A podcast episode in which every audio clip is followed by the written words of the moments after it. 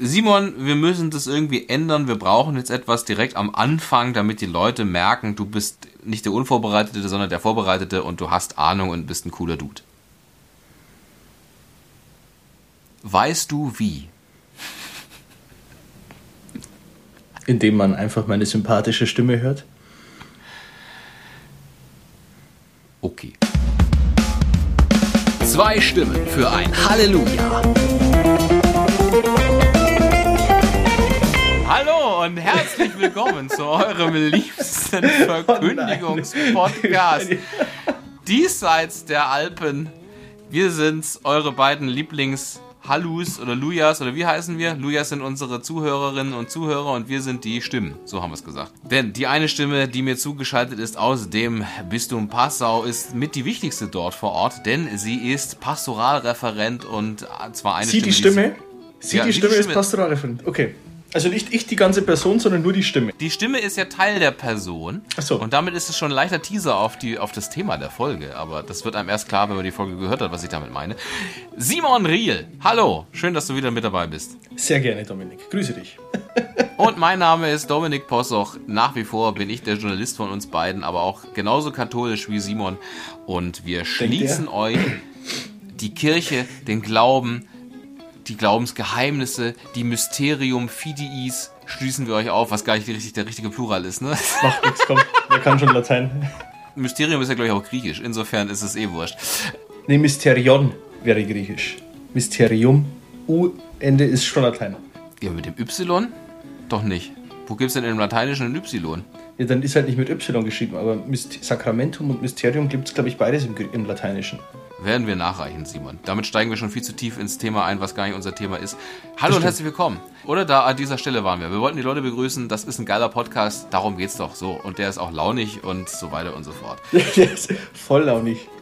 In dieser Folge, das kann ich direkt schon als Teaser vorweg sagen, wenn ihr reinschaltet, meine Güte, worum reden Sie denn? Es geht heute um die Schlagwort Zwei-Naturen-Lehre. Das bedeutet, heute, eigentlich ist heute mit die wichtigste Folge inhaltlich, die wir so zu bieten haben, denn wir schließen eigentlich für euch und vielleicht auch für uns auf Jesus Christus. Was ist das eigentlich für eine Person? Und dadurch natürlich auch abgeleitet daraus gefragt, warum sind wir eigentlich die Christen, die wir heute sind? Sehr Insofern, gute, ich muss jetzt sagen, sehr gute Anfangsfragestellung, weil in dieser Fragestellung schon die ganze Antwort steckt. So wie du es auch betont hast, sehr gut. Ja, Mensch, als hätte ich mich doch vorbereitet, ne? Ja, gell?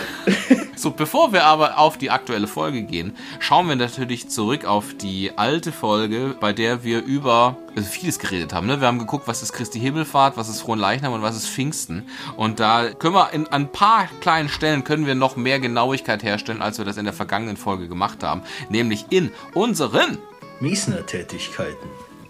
Da war gar kein Hall drauf diesmal. Nee, Simon. ich muss komm, da noch mal, ich drehe den Hall noch mal hoch. Da habe ich hier den Equalizer falsch gesetzt. So, in unseren. Miesner-Tätigkeiten. Keiten, Keiten, Keiten, Keiten, Keiten. So, wir hatten, und das ist jetzt eine Mesner-Tätigkeit in der Mesner-Tätigkeit, denn wir haben bei der Mesner-Tätigkeit in der letzten Folge darüber geredet, Maria, Königin des Himmels, warum heißt sie überhaupt so? Und da hast du dich bemüht zu sagen, okay, wenn Maria die Mutter des Königs des Himmels ist, dann ist sie ja auch sozusagen Königin, Mutter, auch irgendwie Königin, aber dann Königin im Himmel heißt dann nicht, dass sie da auch der Chef ist, weil der Chef ist nur der König und so weiter. Du hast versucht, es so ein bisschen klar zu machen, dass der Titel Königin nicht bedeutet, dass sie mitherrscht.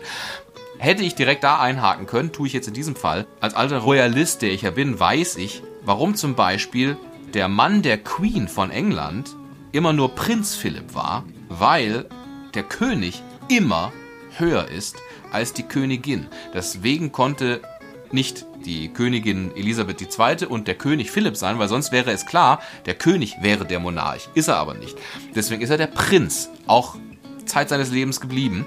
Ähm, und genau so ist es dann, kann man es praktisch sagen, selbst wenn Maria die Königin ist, der König des Himmels sticht immer die Königin. So, dann, Simon, und jetzt bist du gefragt, Groß G, Klein G. Ja, erst Groß G, dann Klein G. H, Hochfest, F fest, Groß G, gebotener Gedenktag, Klein G, Gedenktag. Haben wir das auch nochmal nachgeliefert. Wenn ihr jetzt wissen wollt, was, worüber reden die, dann hört doch die vergangene Folge noch einmal an. Der Schluck zum Sonntag. Ach, da sind wir schon.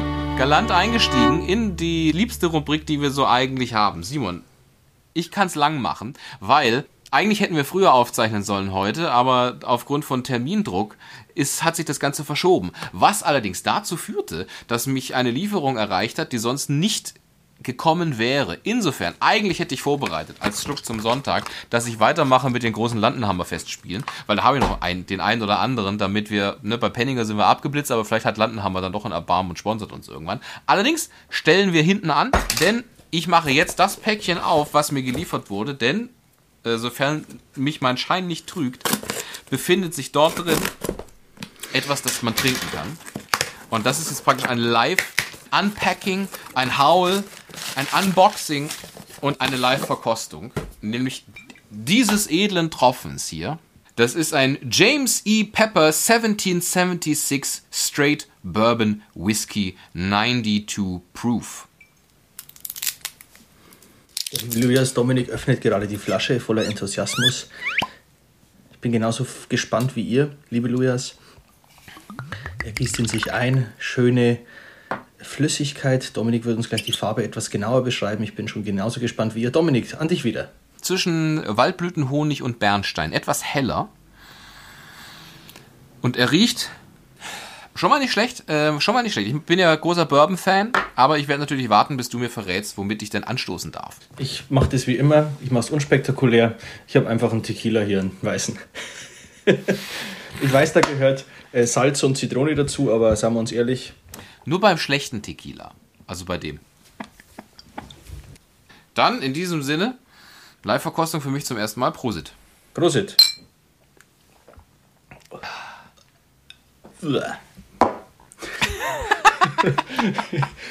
also Tequila schmeckt eindeutig besser im Margarita, aber bitte zu dir.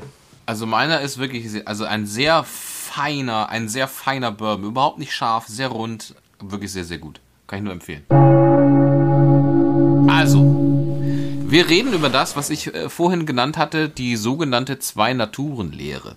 Simon, hauptsächlich würdest, wirst du jetzt darüber reden, weil du uns das Ganze eben aufschlüsseln möchtest. Die Zwei-Naturen-Lehre bedeutet, wenn ich das mal ganz kurz zusammenfassen kann, das ist ja das, was wir in den vergangenen Folgen ab und an mal einfach so salopp haben fallen lassen, nämlich dass Jesus Christus eben äh, Gott ist, aber er ist auch Mensch. Also sozusagen eine Person, in der die zwei Naturen wohnen. So, und das möchten wir eben aufschlüsseln. Warum genau? Warum ist es wichtig? Ab wann hat man sich darüber Gedanken gemacht? Warum ist es überhaupt wichtig, dass wir definieren, dass Christus Gott und Mensch ist? Und vor allem wäre es nicht irgendwie cooler, wenn man sagt, unser Gott ist halt echt ein Gott und nicht auch ein Mensch? Und dann natürlich daraus ganz dezentral abgeleitet, dezidiert nicht dezentral. Meine Güte, ich bin heute schon richtig durcheinander. Dezidiert abgeleitet. Was hat das denn für mich persönlich als einfacher Glaubender, der sonntags und feiertags im besten Falle in der Kirche ist, für eine Relevanz, dass Christus Gott und Mensch ist? Simon, jetzt habe ich dir die Bühne bereitet mit sehr vielen Themenfeldern, die du bespielen kannst. Was darf ich dir zuerst anbieten? Hier bei der großen Die zwei Naturen Christi Quiz Show. Wupp, wupp. Wahrer Gott für 100, alles klar, machen wir. Gut, fangen wir so an. Also, wir werden mit dieser Fragestellung auch beantworten, warum wir Christen überhaupt Christen heißen. Warum nennt man uns Christen? Ähm, Dominik hat schon gesagt, wahrer Gott, wahrer Mensch. Äh, das ist im Prinzip auch, um diese von mir jetzt gestellte Frage gleich zu beantworten, auch der Grund, äh, warum wir Christen heißen. Weil wir Christen glauben, dass Jesus Christus eben wahrer Gott ist. Deswegen hat man uns Christen genannt. Das unterscheidet uns dann eben auch von den Juden. Genau, aber eben zu wahrer Gott 100. Wir fangen, machen das wie immer, denn wo könnte man so ungeniert über den dogmatischen Dreischritt reflektieren, nachdenken und ihn benutzen vor allem, wie in diesem Podcast. Ihr wisst, der dogmatische Dreischritt, hört gerne die Folge nach. Dominik? Der Endgegner des Dr. Faust.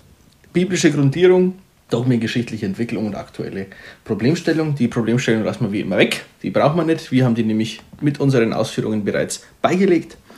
Wir beginnen mit der biblischen Grundlage und zwar von zunächst auf wahrer Gott. Das ist ja das, was Dominik gesagt hat, wahrer Gott 100. Also ist biblisch grundiert, dass Jesus Christus wahrer Gott ist.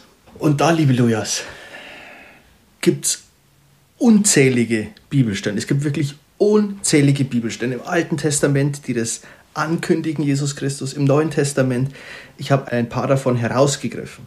Vielleicht die bekanntesten Stellen, die Taufe Jesu im Jordan, ja, wo er dann Jesus wird getauft und öffnet sich der Himmel, eine Stimme aus dem Himmel sagt, du bist mein geliebter Sohn, an dir habe ich mein Wohlgefallen. Oder äh, bei der Verklärung auf dem Berg Tabor spricht eben auch eine Stimme aus der Wolke, dieser ist mein geliebter Sohn, an dem ich mein Wohlgefallen habe, ihn sollt ihr hören. Kommt in die Shownotes. Dann haben wir, was auch interessant ist, Jesus beansprucht für sich selbst etwas, was eigentlich nur Gott für Gott äh, beansprucht werden kann. Er hat also göttliche Forderungen an sich selbst, nämlich er nimmt unter anderem religiöse Verehrung entgegen. Ihr kennt vielleicht die Stelle, wo ihm eine Frau ihre Verehrung zuteil werden lässt, indem sie an seinen Füßen seine Füße wäscht mit ihren Tränen und abtrocknet mit den Haaren.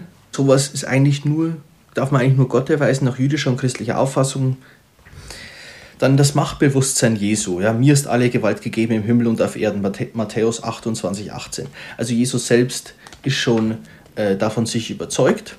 Die Bibelstellen sind ziemlich klar. Nicht nur bei, bei Jesus selbst, sondern eben auch bei Paulus. Das Zeugnis der Paulusbriefe hier ist ganz an erster Stelle zu nennen. Der Philippa-Hymnus, also Philippa-Brief, Kapitel 2, Verse 5 bis 11. Ich lese es einfach gerade mal vor. Die entscheidenden Stellen, weil die sind sehr interessant. Er, also Jesus Christus, war Gott gleich, hielt aber nicht daran fest, Gott gleich zu sein, sondern er entäußerte sich und wurde wie ein Sklave und den Menschen gleich. Also er war Gott gleich, hielt aber nicht daran fest, wurde wie ein Mensch. Hier haben wir es auch schon, er ist, er war Gott gleich, er kommt von Gott. Und im, äh, unter anderem Römerbrief noch, Kapitel 9, Vers 4, wo dann eben auch Paulus Jesus Christus ganz klar Gott nennt Sie sind Israeliten, ihnen gehört die Sohnschaft, die Herrlichkeit und die Bundesschlüsse, ihnen ist das Gesetz gegeben, der Gottesdienst und die Verheißungen, ihnen gehören die Väter und ihnen entstammt der Christus dem Fleische nach, Gott, der über allem ist, er sei gepriesen in Ewigkeit. Amen. Also wir haben sowohl das Zeugnis von Jesus selbst aus den Evangelien und auch von Paulus aus den Paulusbriefen. Man könnte noch den Johannesprolog nennen, aber ich will jetzt wirklich nur ein paar Stellen herausgreifen. Dominik, sind diese Stellen soweit klar oder sagst du, nee, da will ich noch eine hören? Die sind super. Dann machen wir nämlich weiter. Biblische Grundlage haken wir jetzt mal ab. Sagen wir mal, biblisch ist es ziemlich klar, dass der Gott ist. Wie hat sich das geschichtlich entwickelt? Also, wir haben die älteste Überlieferung dann eben wahrscheinlich in der Didache. Didache ist eine frühe Kirchenordnung, geschrieben im 1. und 2. Jahrhundert. Die bekennt Christus als den Herrn, als Gott, Davids als Sohn Gottes, dann Clemens von Rom gestorben um das Jahr 96, erst äh, Papst eben, Bischof von Rom. Der schreibt immer wieder erster Abglanz der Majestät Gottes, erster wahre Herr. Er beschreibt das Ganze, die Präexistenz, also dass Jesus existiert hat, bevor er Mensch geworden ist, so oder Jesus Christus existiert hat, bevor er Mensch geworden ist. Da haben wir sehr frühe Zeugnisse schon. Ignatius von Antiochien, gestorben 107, spricht ganz klar von Jesus ist Gott. Also das haben wir schon ganz klar. Und dann eben kam es zu einer Fragestellung, wie ist dieses Gottsein zu verstehen? So ist es ja immer, es wird was geglaubt, dann kommen Anfragen daran. Und das wurde dann geklärt 325 am Konzil von Nicäa. Nicäa ist übrigens das heutige Iznik in der Türkei. Und dort wurde dann im großen Glaubensbekenntnis, das wir heute auch noch kennen und im Gotteslob steht, geschrieben, er ist wahrer Gott und wahrer Mensch. Und so ist eigentlich das im Großen und Ganzen dann vorbei mit der geschichtlichen Entwicklung, weil dann ist es ja klar, er ist wahrer Gott, wahrer Mensch. Wird dann nochmal ausgefaltet 451 in Chalcedon mit der Hypostase, auf die werden wir auch noch kommen, aber eben dann erst später. Äh, soweit, Dominik, auf deine Frage, wahrer Gott 100, richtig beantwortet? Sehr gut, 100 Punkte gehen auf dein Konto, Simon. Puh, vielen Dank. Also, wie machen wir jetzt weiter? Was ist die nächste? Das nächste in der Tafel? Das nächste in der Tafel wäre eigentlich wahrer Mensch für 150. Okay, dann machen wir wahrer Mensch für 150. Auch hier die biblische Grundierung und die dogmengeschichtliche Entwicklung. Wahrer Mensch, er ist geboren. Ja, er ist geboren aus einer Frau. Das ist uns berichtet. Dann sagt er selbst im Lukasevangelium Kapitel 24, Vers 39, ähm, seht meine Hände und meine Füße, ich bin es selbst, fasst mich doch an und begreift, kein Geist hat Fleisch und Knochen, wie ihr es bei mir seht. Also er beschreibt sich selbst auch, ich habe Fleisch und Knochen, fasst mich an. Das sagt er zwar nach der Auferstehung, also diese Stelle ist nach der Auferstehung, aber trotzdem er betont eindeutig, ich bin kein Geist. Er wurde also wirklich Teil des Menschengeschlechts. Das ist auch nur mal interessant, wenn ihr denkt an die Folge mit der Fastenzeit und vor allem mit Karfreitag, dass er wirklich aus dem Menschengeschlecht ist, wenn man denkt, äh, warum ist er gekommen, um uns wieder mit Gott zu versöhnen? Warum? Weil das Menschengeschlecht ganz zu Beginn mal Murks gemacht hat. Also er ist wirklich aus dem Menschengeschlecht. Biblische Grundlage. Kommen wir zur geschichtlichen Entwicklung. Auch da gab es Anfragen, ja, wie ist der jetzt wirklich wahrer Mensch und wie ist das zu verstehen? Oder wie ist der Mensch gewesen? Und hier sage ich eben wieder 325 Konzil von Nicäa, wo man sich dieser Frage angenommen hat und dann eben ganz klar geklärt hat, er ist wahrer Mensch. Und dann eben mit einer Weiterentwicklung 451 in Chalcedon auf dem Konzil von Chalcedon. Aber dann ist es eigentlich auch schon abgeschlossen, grundsätzlich mit der dogmengeschichtlichen Entwicklung, mit der Christologie, so nennt man diesen Teilbereich der Dogmatik. Also er ist wahrer Mensch. Habe ich die 150 Punkte? Wir schauen auf die Tafel. Ja, 150 Punkte gehen auch auf dein Konto. Damit sind wir mittlerweile bei 250 Punkten. Wie viel kann ich überhaupt maximal erreichen? Das ist egal, aber je nachdem, wie viele Punkte du erreichst, dann gewinnst du dieses Spiel oder kommst halt in die Finalrunde und dann hast du die Chance, die Punkte zu verdoppeln und dann darfst du dir eine Waschmaschine aussuchen. Cool. Also dann, machen wir weiter. Was steht als nächstes auf der Tafel? Dann kommen wir jetzt in äh, die höherpunktigen Bereiche, nämlich für 200 Punkte. Wahrer Gott, wahrer Mensch. Wie geht das zusammen? Simon, du hast ja gesagt, er ist wahrer Gott, hat sich aber nicht daran festgehalten, sondern ist Mensch geworden. Das klingt ja so, als hätte er das Gottsein abgelegt und sei nur Mensch geworden. Mhm. Achtung, wahrscheinlich eine Fangfrage. ich lasse mich kurz überlegen, weil es sind 200 Punkte, da muss ich jetzt schon. Ähm, okay, also du zitierst ja aus dem Philipper-Hymnus, ja, Kapitel 2, Vers 5 bis 11. Ja. Ha. Hm, hm, hm. Okay, also, wie ist das zusammenzubringen? Zunächst mal war das ja, hier wollte Paulus ja etwas konkret verdeutlichen, nämlich, er war bei Gott, ja. Da kommt er her. Da kommt er her. Wie ist es dann zusammenzubringen, dass er wahrer Gott ist und wahrer Mensch? Und das hat man eben dann, diese Frage hat die Kirche lange beschäftigt. Und im Jahre 451 hat man das dann endgültig geklärt, nämlich auf dem Konzil von Chalcedon, das ich jetzt schon ein paar Mal äh, erwähnt habe. Dominik wird im Nachgang wieder zu mir sagen, das ist wohl mein Lieblingskonzil, so wie in der letzten ja. Folge oder vorletzten Ephesus. Aber gut, Chalcedon 451. Es ging um die Hypostase. Ich blättere schnell in meinem Büchlein, damit ich eben nichts Falsches sage. Da hat sich dieses äh, Konzil hat gelehrt oder lehrt. Die göttliche und die menschliche Natur sind in Christus hypostatisch, das ist in der Einheit der Person miteinander verbunden. Das bedeutet, Jesus Christus ist eine Person. Eine Person. Also ich glaube, da diskutiert man auch gar nicht. Er ist eine Person und in sich sind vereinigt die zwei Naturen, nämlich seine göttliche Natur und seine menschliche Natur. So, wie sind die vereinigt miteinander? Oder du, Dominik, ich habe eine bessere Idee. Wäre es für dich in Ordnung, wenn ich das hier genauso mache wie oben, wenn ich jetzt erst die Hypostase biblisch grundiere und dann dogmengeschichtlich entwickle? Ja, ich frage kurz in der Regie nach, ob dieses Vorgehen durch die Spielregeln gedeckt ist. Ja, kriege ich gerade die Antwort, du darfst fortfahren. Gut, also biblische Grundlage habe ich mir vielleicht jetzt ins Eigentor geschossen. Weil dem Wort nach ist die Hypostase, also die hypostatische Union, die Einheit der zwei Naturen in der einen Person. Ich sage es nochmal. Eine Person und in dieser eine Person Jesus Christus sind die göttliche und die menschliche Natur beide drin, vereinigt, hypostatisch in einer Einheit. Deswegen immer, wenn ich Hypostase sage, hypostatische Union, ist es meint es Jesus Christus, in dem beide Naturen sind. Diese Hypostase ist nicht dem Wort nach in der, in der äh, Heiligen Schrift drin, sondern eigentlich nur der Sache nach. Wenn man nämlich liest in der Heiligen Schrift, dann gibt es Attribute, die beide Naturen betreffen. Also sowohl die göttliche als auch die menschliche Natur betreffen, aber immer auf dieselbe Person angewandt werden. Also zum Beispiel Allmacht und Ewigkeit betrifft eindeutig die göttliche Natur. Während das Geborenwerden, das gekreuzigt werden, das Sterben eindeutig die menschliche Natur betreffen. Beides wird aber auf dieselbe Person angewandt und das sieht man als Grundlage dafür, dass in einer Person mehr sein muss als eine Natur, sondern eben zwei Naturen. Und natürlich das Ganze als Grundlage, was ich vorhin unter biblischer Grundlage gesagt habe, für die göttliche und die menschliche Natur. So, und wie hat sich das Ganze entwickelt? Wir wissen, Konzil von Nicea 325 und dann schließlich Konzil von Chalcedon 451. Ja, das scheinen deine Lieblingskonzilien zu sein. Ne? Stimmt. Und jetzt, damit ich nichts Falsches sage, lese ich einfach vor, wie die deutsche Übersetzung des damaligen Konzilstextes war.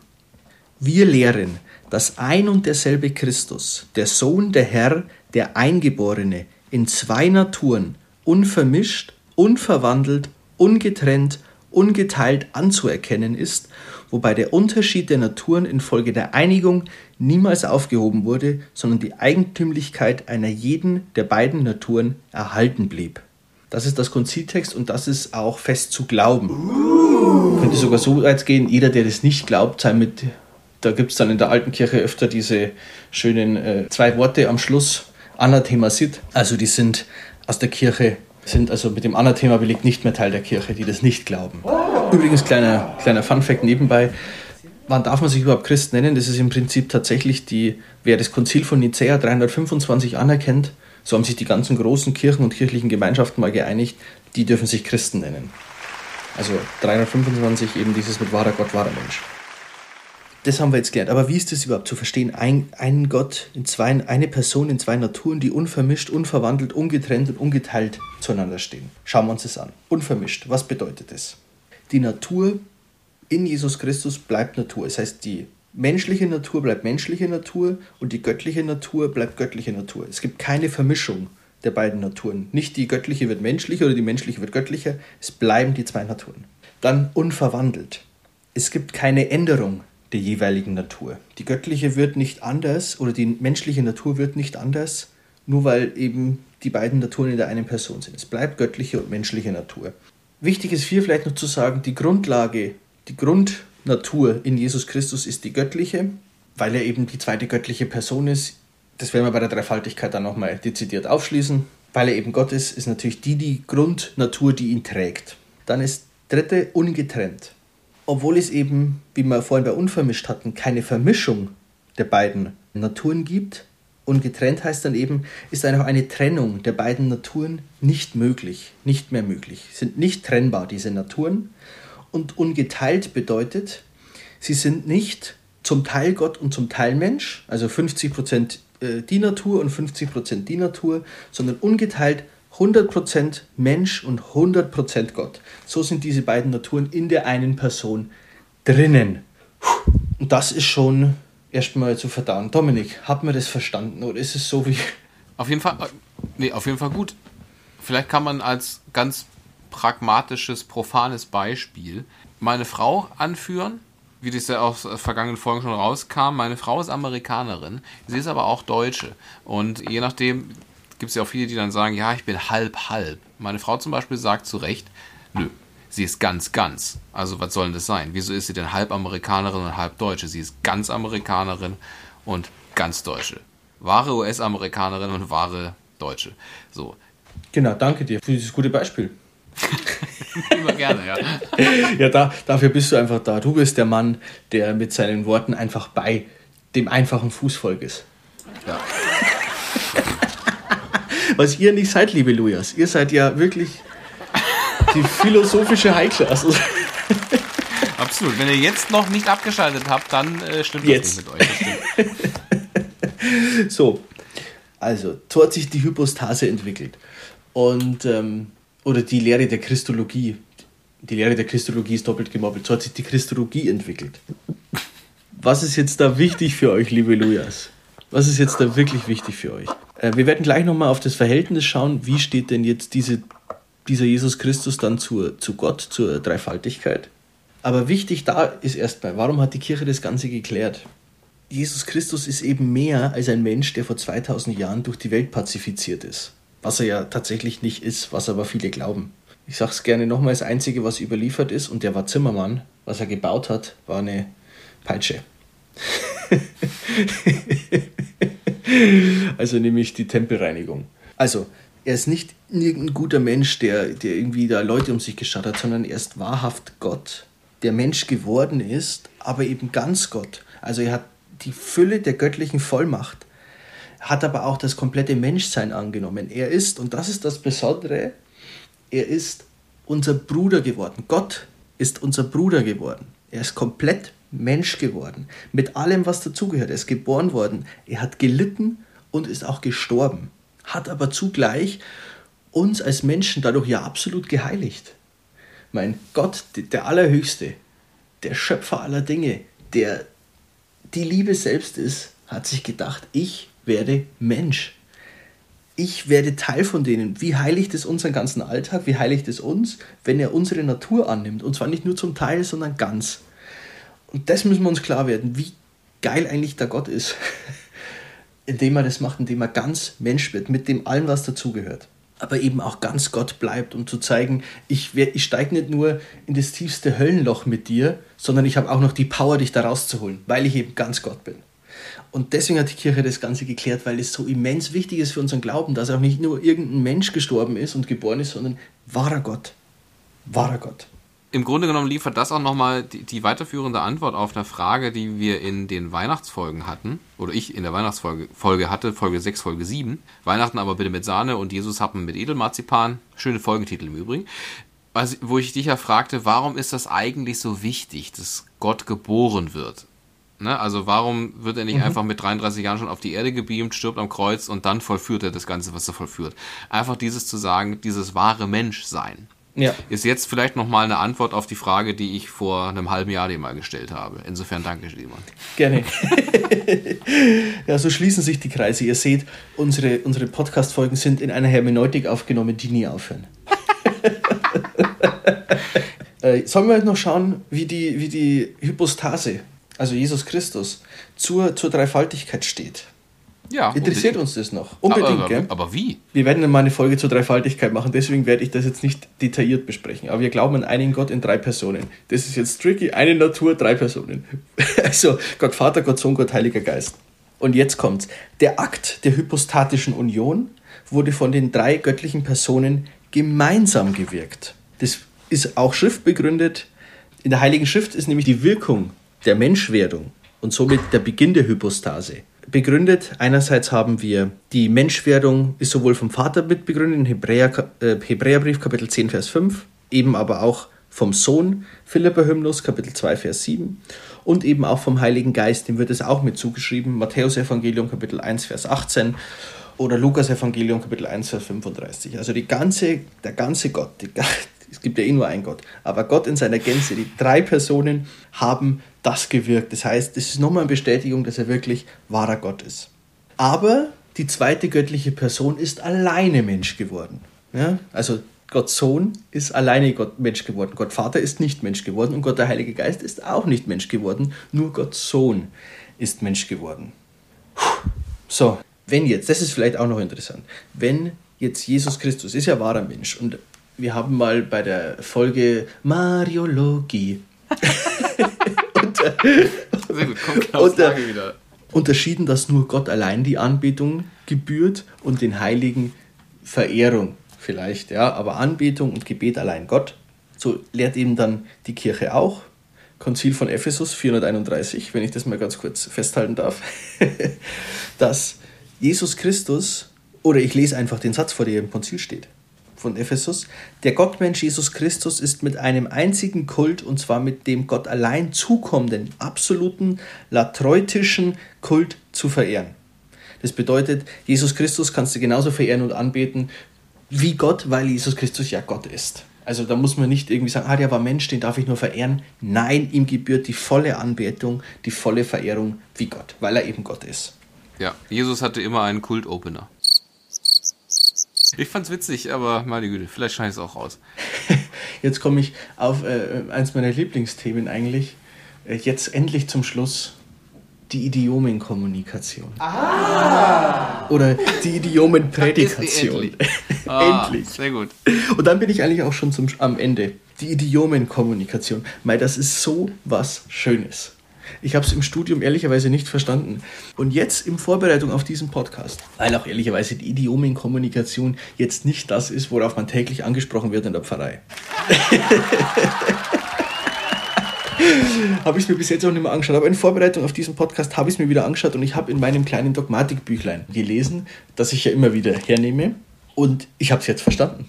Da kommt so ein kleines Buch daher und ich jetzt habe ich es verstanden. Nämlich, ist eigentlich ganz easy. Ich kann es sogar erklären, ohne ins Buch zu schauen, glaube ich. Weil es ja nur eine Person gibt, auf die, wie wir vorhin mal hatten, wie ich die Hypostase versucht habe, biblisch zu grundieren, dass auf die Hypostase in der Heiligen Schrift, also auf Jesus Christus, auf die Hypostase klingt so abstrakt, auf Jesus Christus, die Begriffe Allmacht, Ewigkeit, geboren werden, gekreuzigt werden, sterben verwandt werden, kann ich eben auf die Person Jesus Christus sowohl die Idiome, das heißt die Eigenschaften der göttlichen Natur, als auch die der menschlichen Natur vollkommen anwenden, ohne das präzisieren zu müssen. Ich kann sagen, Christus ist am Kreuz gestorben, ich kann aber nicht sagen, Christus als Gott ist am Kreuz gestorben, weil am Kreuz ist die menschliche Natur gestorben, aber ich kann die Attribute der menschlichen Natur auf die komplette Person anwenden. Das sagt im Prinzip die Idiomenkommunikation.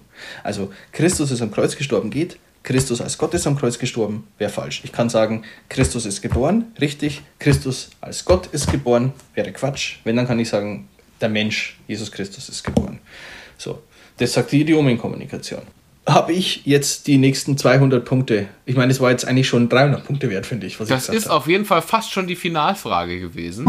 Es war nur fast Punkte. die Finalfrage. Ja, weil die Finalfrage kommt jetzt, Simon, in oh, unserer letzten Runde. Hier bei der großen Die zwei Naturen Christi Quiz Show. Wupp, wupp. Die Finalfrage für 500 Punkte. Ich weiß sie, darf ich sie dir stellen? Dominik, ja? wo kommt folgender Satz vor? wie sich das Wasser mit dem Wein verbindet, zum heiligen Zeichen. so lasse uns dieser Kelch teilhaben an der Gottheit Christi, der unsere Menschennatur angenommen hat. Bei der Gabenbereitung. Und wo genau? Wenn der Priester den Kelch präpariert und zwar erst den, Wasser, den Wein reingießt und dann den Tropfen Wasser rein, reingibt. Dann betet er diesen Satz dazu. Genau. Herzlichen Glückwunsch, 500 Punkte. Mit einer Frage hast du mich glatt überholt. Das ist aber nicht meine finale Frage gewesen. Ach so, finale Frage. Okay. Die finale Frage ist, du hast es gerade zwar schon formuliert, allerdings recht abstrakt. Deswegen nochmal ganz konkret gefragt, auf meinen Alltag als Christ, als Gläubiger, mhm. warum ist das denn von so entscheidender Bedeutung, dass Christus wahrer Gott und wahrer Mensch ist? Das ist deswegen von entscheidender Bedeutung für mich, für mein persönliches Glaubensleben, weil ich mich A, weil ich viel über Gott erfahren habe, durch das, dass er Mensch geworden ist. Ich habe nicht nur irgendjemanden, der was von Gott erzählt hat, sondern Gott ist selbst Mensch geworden und hat durch sein Verhalten, durch sein Reden nicht nur wieder irgendwas erzählt, sondern er hat sich selbst offenbart. Das ist erstmal wichtig. Also ich konnte Gott, ich kann Gott direkt kennenlernen, nicht über Umwege. Und wenn ich mich an Jesus Christus wende, im Gebet zum Beispiel, oder mich überhaupt ihm ganz öffne, dann ist er nicht irgendein absolut transzendenter Gott, der irgendwie weit weg ist, sondern dieser Gott ist Mensch geworden. Dieser Gott hat das Kreuz getragen. Ja, ihr müsst euch das mal vorstellen, was das für eine Qual ist, wenn du einen Rücken offen hast, ein Kreuz zu tragen, gekreuzigt zu werden. Das hat er alles für mich gemacht. Oder für, für dich, für euch, liebe Lujas. Das hat er gemacht. Und vor allem, ich weiß, dieser Gott ist in die Hölle hinabgestiegen. Drei Tage. Ja, er ging in das Reich der Toten, sagen wir im Glaubensbekenntnis. Dieser Gott kennt Leid, der kennt Scheiße. Du kannst mit ihm hingehen, was du willst. Und du kannst dir sicher sein, dein Gott hat das erlebt, er hat das gesehen. Er hat das nicht auf einer Wolke wahrgenommen, dass es das gibt, sondern er hat es durchlebt. Er weiß, wie es dir geht.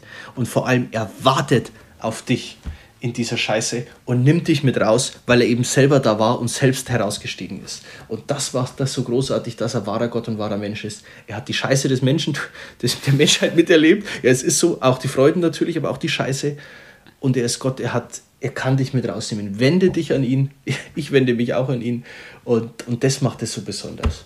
Dass er nicht nur ein transzendenter Gott ist, sondern mein Bruder geworden ist, aber mit der göttlichen Power. War das besser?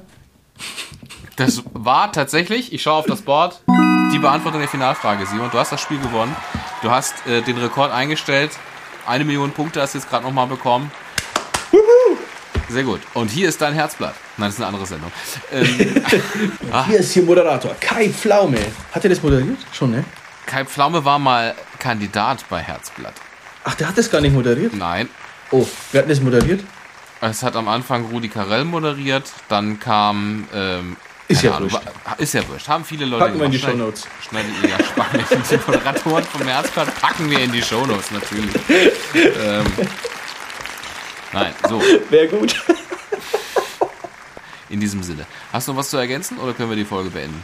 Passt. So, liebe Lujas, wir hoffen, wir haben euch erneut den Glauben, den wir haben, aufgeschlossen und für euch entweder auch oder für euch interessant gemacht oder was weiß ich, dann schreibt es uns an halleluja.podcast.gmail.com. In zwei Wochen kommt die neue Folge raus. Bis dahin könnt ihr diese Folge anhören oder ein paar andere nochmal nach. Ne, wir haben ja auch ein paar Querverweise davon gemacht. Und in diesem Sinne wünschen wir euch einen schönen Sonntag. Amen. Zwei Stimmen für ein Halleluja.